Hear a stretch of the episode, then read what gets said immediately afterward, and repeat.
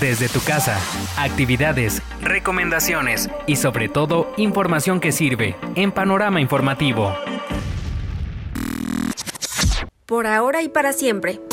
El COVID-19 ha llegado con una serie de preguntas que aún se siguen respondiendo, como por qué usar cubreboca, por qué los adultos mayores son población en riesgo o por qué puede afectar a las personas que consumen tabaco. Son muchas las interrogantes que aunque ya se hayan comentado en repetidas ocasiones, hasta el momento no está de más reafirmar los conocimientos. Hoy te explicaré brevemente por qué la población que consume tabaco puede contraer fácilmente este nuevo virus. Tras revisar diversos estudios, un grupo de expertos en salud pública Unidos por la OMS, el 29 de abril de 2020 estableció que los fumadores tienen más probabilidades de desarrollar síntomas graves en caso de padecer COVID-19, ya que el coronavirus es una enfermedad infecciosa que ataca principalmente los pulmones y el tabaquismo deteriora la función pulmonar, lo que dificulta que el cuerpo luche con esta y otras enfermedades. Es importante ser enfáticos en que sumado al consumo del tabaco, si no se tiene el cuidado del lavado de manos o la sana distancia, se puede contraer el virus. Es decir, si no se practica el lavado de manos con frecuencia, el COVID puede penetrar el organismo al llevarse las manos a la boca mientras se consume un cigarro, o bien si se comparte con alguien más, ya sea el cigarro, las pipas o las pipas de agua. Por ahora y para siempre, la OMS recomienda dejar de consumir tabaco, pues está comprobado que desde los 20 minutos después de hacerlo, se reducen la tensión arterial y la frecuencia cardíaca elevadas.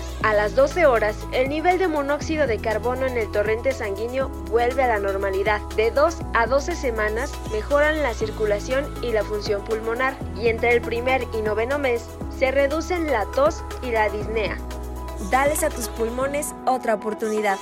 Almendra Lugo